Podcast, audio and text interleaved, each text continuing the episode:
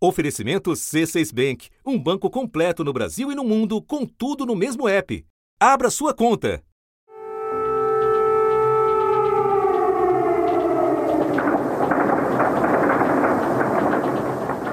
As forças ucranianas enfrentam as tropas russas nos arredores de Kiev. Os bombardeios continuam na capital ucraniana, Kiev. Sim, a situação aqui piorou drasticamente nas últimas 24 horas. Mas a Rússia conseguiu bombardear uma fábrica de aviões que fica perto da capital. Os primeiros ministros da República Tcheca, Polônia e Eslovênia chegaram a Kiev. O prefeito da cidade anunciou um toque de recolher, alertando que hoje é um momento difícil e perigoso. Enquanto o cerco à capital se intensifica, a destruição vai tomando conta do país. Mariupol vive há dias a rotina de bombardeios. O governo ucraniano fala em mais de 2.500 mortes de civis. Inúmeras cidades menores que ficam no caminho do avanço russo estão sendo arrasadas, como Volnovaka, Irpin e Zitomir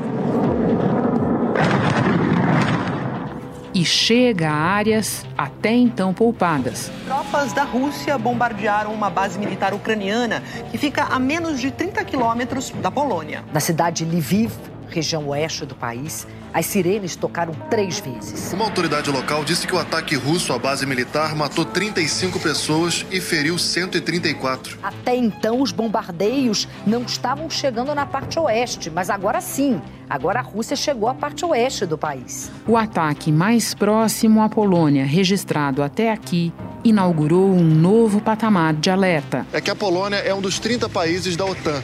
E o artigo 5 da Aliança Militar do Ocidente diz que o ataque a um país da OTAN é o mesmo que atacar todos eles. Ou seja, uma agressão da Rússia nesse lado aqui da fronteira, nem que seja por um centímetro, poderia dar início a uma resposta militar de grandes potências. Por exemplo, Estados Unidos, França, Reino Unido, Alemanha. O presidente americano já disse: os Estados Unidos irão defender cada centímetro do território da Aliança Atlântica. Every inch of NATO territory, every single inch. Joe Biden lembrou que mais de 12 mil soldados americanos foram enviados a países integrantes da OTAN que fazem fronteira com a Rússia. E, em caso de avanço do exército de Vladimir Putin, a resposta desencadearia um conflito global. Granted, if we respond, it is World War III, e os piores pesadelos vêm à tona. O secretário-geral das Nações Unidas, Antônio Guterres, alertou para o risco de uma guerra nuclear na Europa. Ele diz que o alerta das forças nucleares russas é de arrepiar os ossos. E a perspectiva de um conflito nuclear, antes impensável, agora está de volta ao reino das possibilidades.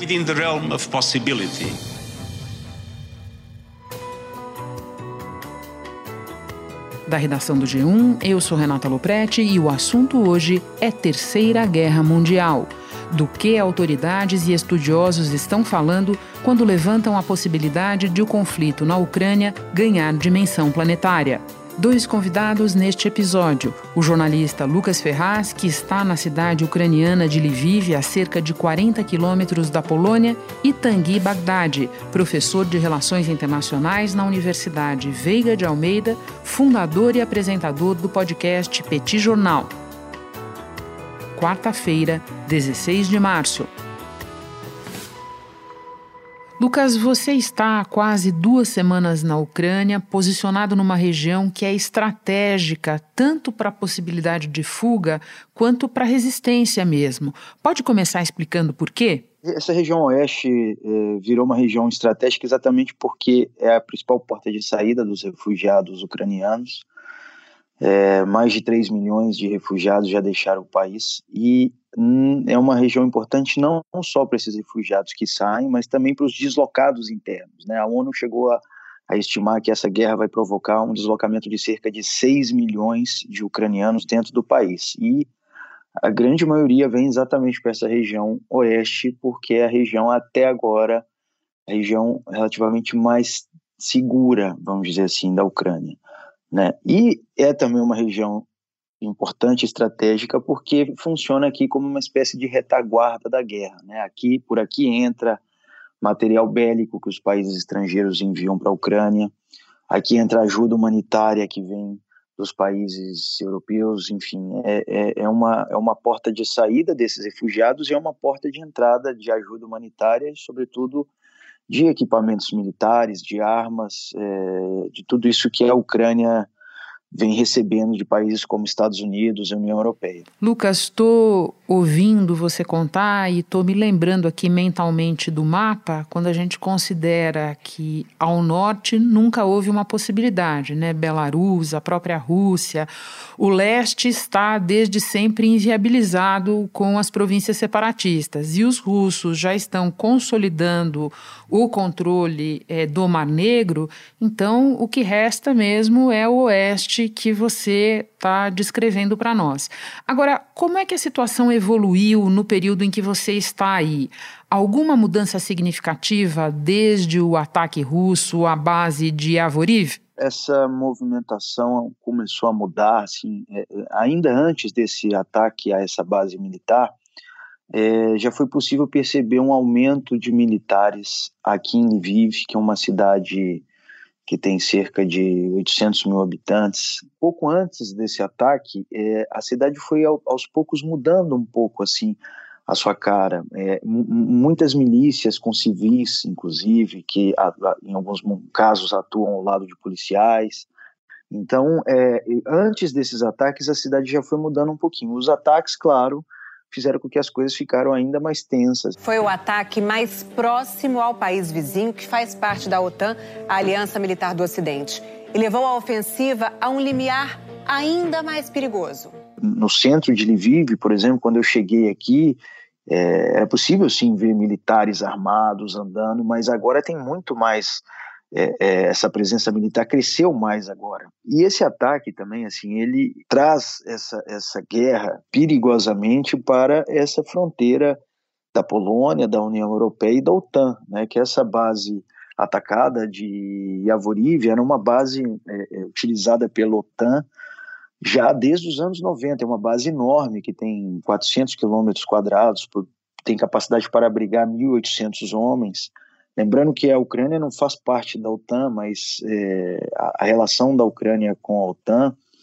é, ela começou já há algum tempo, né? E, e, lembrando que, por exemplo, nessa base atacada é, em fevereiro, antes da, de começar essa invasão russa aqui na Ucrânia, havia lá na base militares americanos é, participando de treinamento com as Forças Armadas ucranianas. Então, ali é um centro muito importante, é um, é um centro que tem treinamento militar das mais de, é, é diversas ordens, enfim, é, é, comunicação dos militares, treinamento de combate de terra, enfim, tem, é uma base de fato muito importante. Além dessa base, outras cidades aqui no entorno de Lviv também foram atacadas. É o caso de Lutsk, que é uma cidade que fica cerca de 150 quilômetros ao norte de Lviv, tem uma outra cidade chamada Ivano-Frankivsk, que fica 130 quilômetros ao sul de Lviv. Os russos atacaram também unidades militares nessas duas cidades.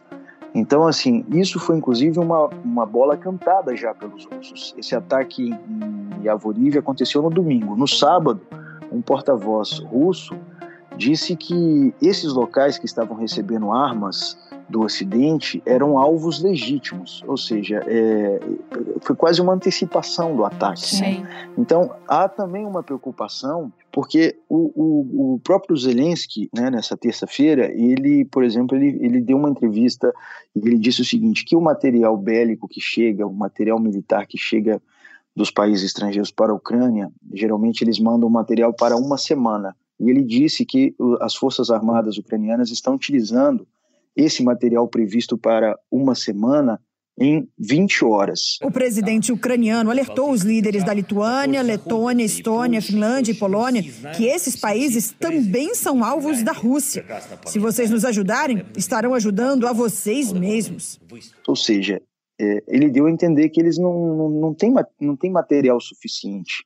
É, ele está querendo dizer que eles precisam de mais material bélico. Esse material provavelmente vai continuar chegando. Estava chegando sobretudo pela Polônia e pela Romênia, que está um pouco mais a sul aqui de onde eu estou. E a questão é: esses ataques russos vão continuar? Né? Se, se, se, eles, se eles continuarem nos próximos dias, se essa guerra continuar tendo essa escalada, isso vai mudar também a, a, cara dessa região oeste. Né? Sim, e uma região que chegou a ser mencionada como uma possibilidade de que os russos deixassem essa região para a Ucrânia, digamos assim. Agora, é, Lucas, você costuma mencionar, eu já te ouvi dizer, do medo que os ucranianos têm de espiões russos. Como é que esse medo se manifesta no cotidiano? Eu falei do Zelensky, ele assinou um, decreto que diz o seguinte: foi uma modificação no Código Penal ucraniano, que teve inclusive aprovação no parlamento ucraniano, que prevê prisão é, de até 15 anos para o cidadão ucraniano que for flagrado colaborando com os russos. Isso, inclusive, a Procuradoria-Geral Ucraniana abriu uma investigação contra ex-parlamentares acusados de, de, de, de serem pró-Rússia. E, inclusive, é, nesse bojo todo de, de, de projetos é, é, é aprovados, é, há, uma previsão também para uh, o banimento de, de, de partidos e organizações que colaborem com os russos. Então, assim, há uma paranoia muito grande em relação a isso. E aqui já aconteceu, por exemplo, de jornalistas credenciados, inclusive, pelo governo ucraniano, serem parados em, em controles da polícia, que, que, que, isso também tem aumentado muito nos últimos dias. A, a questão fica difícil porque, tem, como tem muitos civis é, ajudando no patrulhamento dos militares, da polícia, são pessoas que não têm preparação e muitas vezes não entendem muito bem o trabalho do jornalista. Tinham ah, uma K-47 na mão, todos dois, e, e, outros três homens ao lado, que eram civis, não tinham divisa de, de, policial, militar, não tinha nada. Foi uma dificuldade, primeiro, aí o, o diálogo. E aí eu apresentei a minha credencial de jornalista, apresentei o meu passaporte, e ele falou: quem te deu autorização para você estar aqui filmando?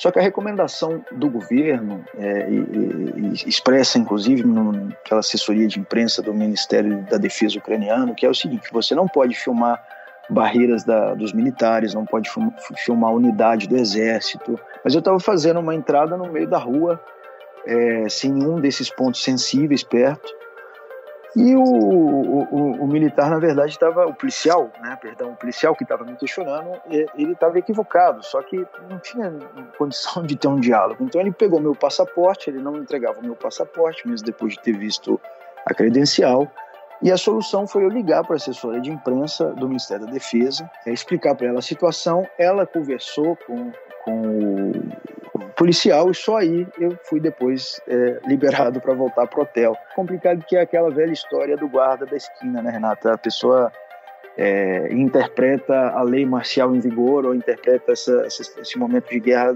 do jeito que lhe convém.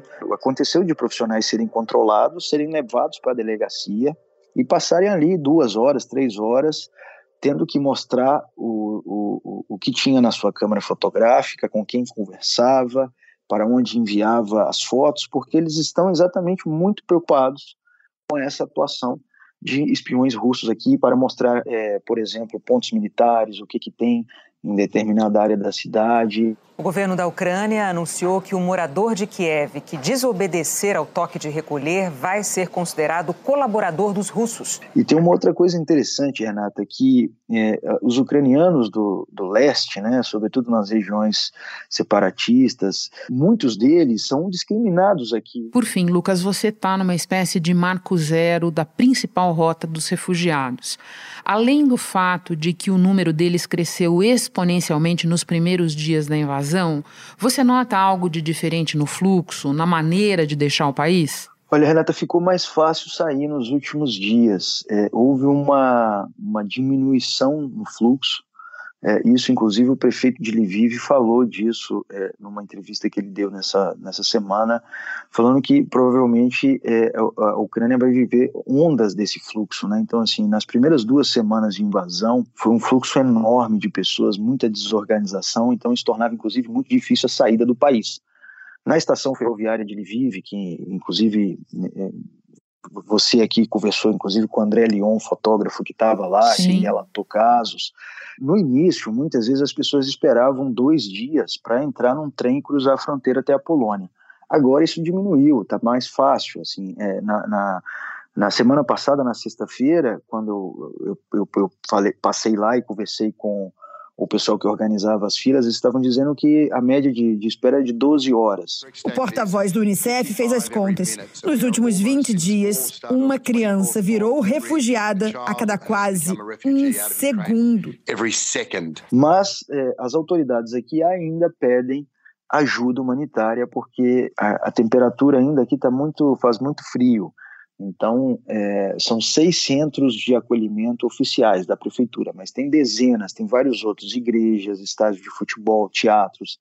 A situação ainda é muito improvisada. Tem muitos voluntários, muita gente trabalhando, inclusive é, particulares que param carros e, e, e descem, por exemplo, com fraldas, com frutas, leite distribuem em centros onde estão refugiados. Lucas, muito obrigada por todas as informações, pelo teu tempo. Bom trabalho para você aí em segurança. Muito obrigado, Renata. Beijão, valeu. Me espera só um instante que eu já volto para conversar com o professor Tanguy Bagdadi. Com o C6 Bank, você está no topo da experiência que um banco pode te oferecer. Você tem tudo para sua vida financeira no mesmo app, no Brasil e no mundo todo a primeira conta global do país e atendimento personalizado, além de uma plataforma de investimentos em real e dólar com produtos exclusivos oferecidos pelo C6 em parceria com o JP Morgan Asset Management. Quer aproveitar hoje o que os outros bancos só vão oferecer amanhã? Conheça o C6 Bank. Tá esperando o quê? C6 Bank. Tanguy, nós acabamos de ouvir do repórter Lucas Ferraz um relato sobre a situação no oeste da Ucrânia que no final de semana viu um ataque da Rússia a uma base muito perto da fronteira com a Polônia. Ficou todo mundo de olho arregalado porque os adversários da Rússia já disseram e repetiram que qualquer ataque a país integrante da OTAN, e esse é o caso da Polônia, não ficaria sem resposta. Considerando que sempre existe retórica de parte a parte nesse tipo de situação, eu te peço que comece explicando para nós que nível de hostilidade por parte da Rússia desencadearia uma resposta da OTAN? Bom, é, quando a gente pensa na, né, nessa rivalidade entre Rússia e OTAN, né, o que vai ser fundamental é a gente levar em consideração que nenhum dos dois quer, de fato, uma escalada de tensões. Então, há, há sempre uma reação muito medida de parte a parte para conseguir impedir que isso chegue num, num, num ponto de, de, de, não retorno, né? um ponto no qual a gente não tenha como né, estabilizar as relações posteriormente.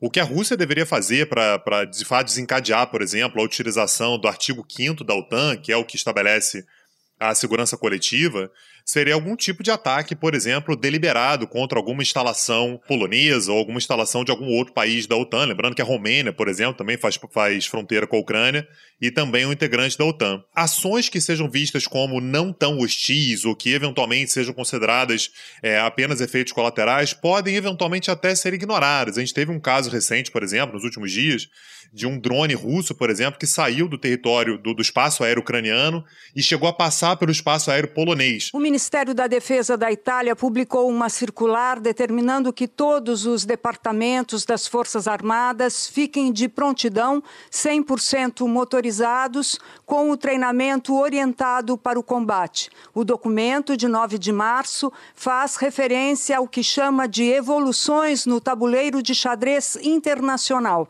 Segundo Estado-Maior, é uma resposta às mudanças que estão aí para todos verem. Num caso como esse, a tendência é, por parte da OTAN, de considerar que, olha, não é exatamente uma agressão ou algo assim, para que, que a gente chegue num, num, num ponto tão grave quanto uma conflagração entre OTAN e Rússia. O Biden irá à Europa na semana que vem para participar da reunião da OTAN. E na pavimentação dessa viagem, a porta-voz da Casa Branca reafirmou a posição americana contrária ao pleito da Ucrânia de estabelecer o país como uma zona de exclusão aérea. Explica para nós, por favor, por que esse tende a ser um pleito da Ucrânia que não será atendido e por que, que ele equivaleria a uma declaração de guerra à Rússia. Primeiro, a gente tem que entender o que é uma zona de exclusão aérea. Né? Uma zona de exclusão aérea seria a OTAN, por exemplo, determinar que nenhuma aeronave pode sobrevoar o espaço aéreo ucraniano. O que para a Rússia seria uma péssima notícia, porque perderia a possibilidade, por exemplo, que aeronaves russas pudessem sobrevoar o espaço aéreo ucraniano para fazer bombardeios, reconhecimento ou qualquer coisa assim. Mas para que você possa garantir uma zona de exclusão aérea, você tem que garantir que a OTAN seja capaz de abater e tem que ser crível isso, ela tem que ser capaz de abater aeronaves, por exemplo, russas que desobedeçam essa ordem. Se alguma é, força da OTAN abate uma aeronave russa sobre o território ucraniano, é simples de imaginar que isso significa uma participação direta da OTAN no conflito. Então, isso desencadearia uma participação direta né, da, da OTAN numa guerra diretamente contra a Rússia, o que poderia levar ao cenário que absolutamente ninguém quer, que é uma guerra direta entre a organização liderada pelos Estados Unidos e a Rússia. Vladimir Putin anunciou que colocou o arsenal nuclear russo em alerta especial. Foi uma ameaça aos países da OTAN para tentar desencorajar o envio de armas ao exército ucraniano e a adoção de novas sanções econômicas à Rússia. É o que a gente tentou evitar ao longo da Guerra Fria inteira e que numa situação como essa, de fato, a gente passaria a ver como uma realidade. Tanguy, Terceira Guerra Mundial é uma expressão assustadora que a gente tem ouvido e lido bastante nos últimos dias.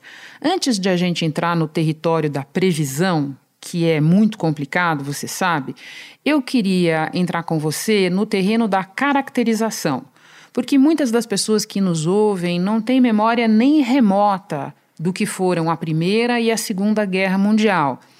Então, vamos tentar entender o que é que configuraria uma Terceira Guerra Mundial. Que tipo de conflito seria esse, diferente do que a gente está vendo agora, e com quais consequências globais? É, bom, quando a gente fala sobre Terceira Guerra Mundial, naturalmente, a gente está fazendo uma referência, né? a gente está tá puxando na memória a Primeira e a Segunda Guerras Mundiais, que foram guerras que têm como principal característica não apenas uma capacidade de destruição inéditas. O conflito iria durar quatro anos, de 1914 a 18.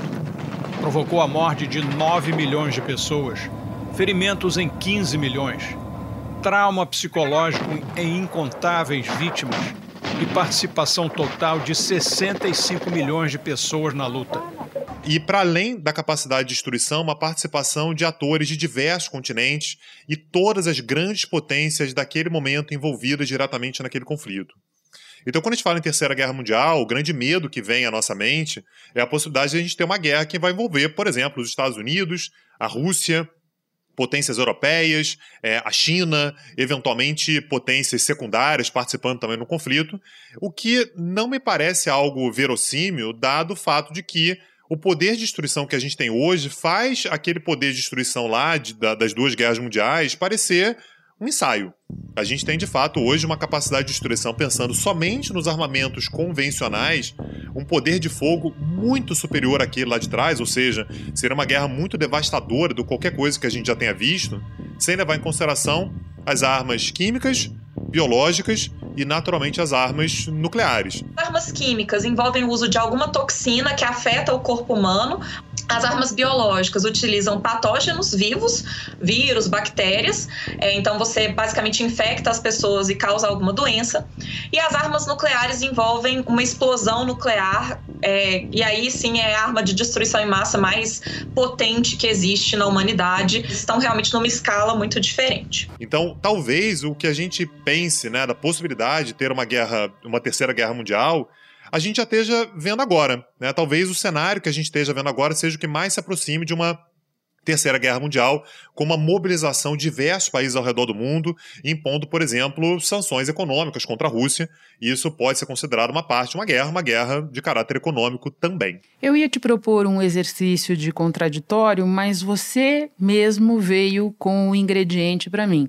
Eu fiquei te ouvindo e lembrando que alguns estudiosos, alguns analistas, eh, consideram que a gente está se iludindo que, na verdade, uma terceira guerra mundial já estaria em curso, apenas o modelo é diferente das anteriores. E por que, que eles argumentam nesse sentido? Eles lembram que nas guerras anteriores nós também tivemos, na verdade, nossos antepassados tiveram dificuldades de identificar o momento em que ela estaria começando, o incidente que funcionaria como gatilho. É, na verdade, muitos dos atores importantes que você mencionou há pouco, as potências, estão de um jeito ou de outro envolvidos no conflito de agora. O que, que você acha desse entendimento? Que talvez a gente esteja já numa terceira guerra mundial, só que com outra configuração e com tudo diferente, como você disse, a começar pelo poder de destruição. Nas duas primeiras guerras mundiais, particularmente na primeira, né? Essa é uma, uma história muito da Primeira Guerra Mundial, a gente teve um cenário muito particular, muito peculiar, que foi o fato de que basicamente ninguém queria que a guerra acontecesse. Mas todos precisavam demonstrar que eram capazes de ir para a guerra, até que a guerra de fato acontece. O gatilho para a Primeira Guerra Mundial foi o assassinato de um nobre pouco conhecido fora do Império Austro-Húngaro. O arquiduque Franz Ferdinand, herdeiro do trono em Viena, foi morto a tiros durante uma visita a Sarajevo, na Bósnia, região sob domínio de seu império. O governo em Viena decidiu reagir com indignação e bravata. Não aceitou desculpas nem concessões e declarou guerra à Sérvia. Em primeiro lugar, ter consciência de que o fato de ninguém querer uma grande conflagração não é, por si só, uma garantia de que uma guerra como essa não vai acontecer. Mas, a meu ver, é, a guerra ela muda de característica e deixa de ser aquela, aquela guerra com características né, da Primeira e da Segunda Guerra Mundial, que tem uma característica muito militar mesmo, né? Assim, de invasão territorial, um exército invadindo o outro, questões que são quase que exclusivamente estratégicas e acabam tendo impactos culturais, econômicos, sociais e tudo, mas que são guerras de fato militares. As guerras que a gente tem atualmente, elas são guerras muito mais diversas né, nas, nas suas armas. É, a gente pode chamar, inclusive, de guerras híbridas, né? São guerras militares, guerras que têm um caráter digital, que tem um elemento de propaganda muito forte, que já existia antes. Você imagina atualmente com as redes sociais o tanto que isso pode é, escalar em termos de propaganda a favor de uma determinada agenda, a favor de outra. Kherson, que já foi tomada pelos russos, a informação foi confirmada pelo Ministério da Defesa russa agora há pouco. O governo britânico alerta que os russos estão planejando uma espécie de referendo em Kherson para tentar fingir uma legitimidade na região. Guerras é, culturais, guerras econômicas, comerciais. Repare, não tem absolutamente ninguém no mundo que esteja inerte diante de um conflito como esse diversos, diversos países, aí dezenas de países, estão se engajando é, a favor de sanções contra uma grande potência que é a Rússia, que tem um envolvimento militar. Olha a quantidade de etapas, de níveis que a gente tem de conflito. Então, me parece que isso seja né, o que a gente tem de fato de mais próximo é, de uma guerra é, mundial, de uma terceira guerra mundial. E a parte boa é que se eu tiver errado e tiver de fato uma terceira guerra mundial, não vai ter episódio do assunto na semana seguinte para você é. dizer que eu tô errado, porque basicamente a gente teria uma conflagração nuclear e que seria catastrófico para a própria existência da humanidade. Pois é, mas muito em resumo, se eu entendi bem, você não é um pessimista, mas você também vê é, fundamento nessa argumentação de que, sob alguns aspectos, a gente já está vivendo um conflito de caráter global. Entendi bem? Entendeu bem. Sim. Então vamos lá, vamos seguir. As autoridades ucranianas dizem que Kiev está sitiada. O documentarista Gabriel Chaim, que está na cidade e já veio aqui conversar conosco no assunto, disse que a situação piorou muito nas últimas 24 horas. Do ponto de vista da evolução militar do conflito, qual é o impacto de uma eventual tomada da capital? Sempre a capital é o ponto mais estratégico de todos. Uma guerra ela pode não ser encerrada com a tomada da capital Pode. Né? Você pode ter um governo, por exemplo, que saia da capital, que fuja, que se mantenha né, desafiando é, o poder ocupante, mas a tomada da capital ela tem, sobretudo, um caráter muito simbólico. Então, o, o sinal que se passa internacionalmente é passamos para uma nova etapa. E, naturalmente, existe um furor muito grande em torno da resistência ucraniana, aliás, muito merecida. Né? A Ucrânia conseguiu, está conseguindo né, prolongar essa guerra é, muito mais do que se imaginava no primeiro momento, mas é importante a gente ter consciência do tamanho do, do, do abismo que existe entre as forças russa e ucraniana. A Ucrânia convocou pouco mais de 200 mil reservistas e tem ao todo 250 mil militares na ativa. Só de militar na ativa, os russos têm quase um milhão.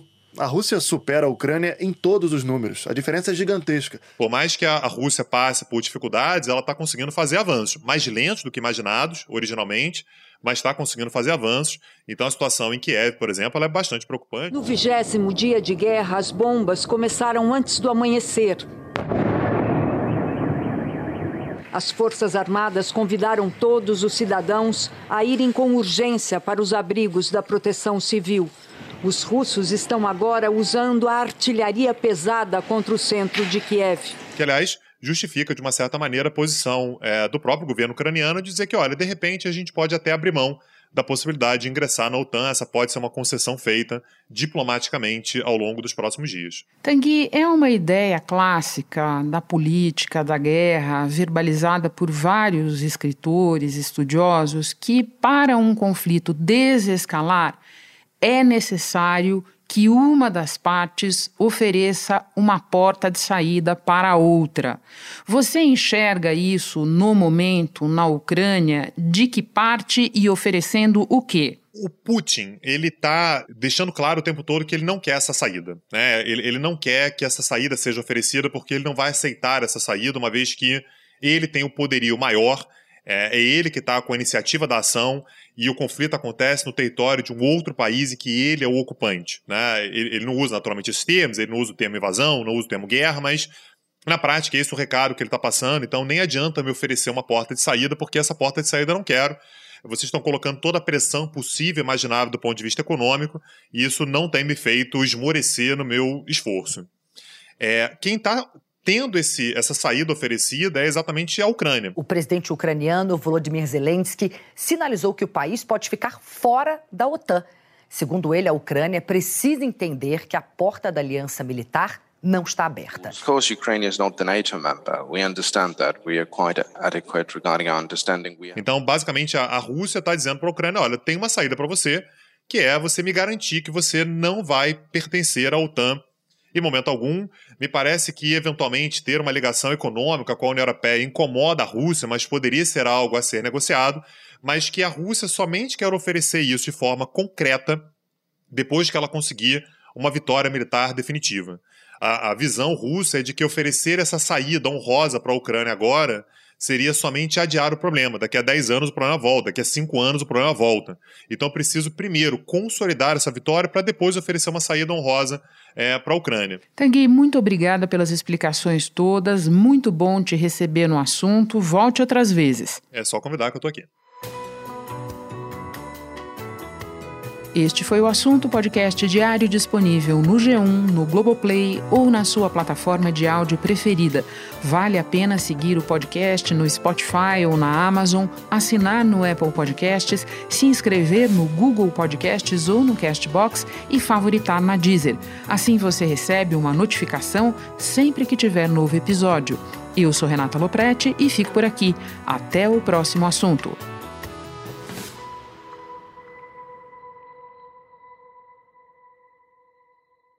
Você no topo da experiência financeira que um banco pode oferecer. Escolha um banco completo no Brasil e em qualquer lugar do mundo. Abra sua conta no C6 Bank.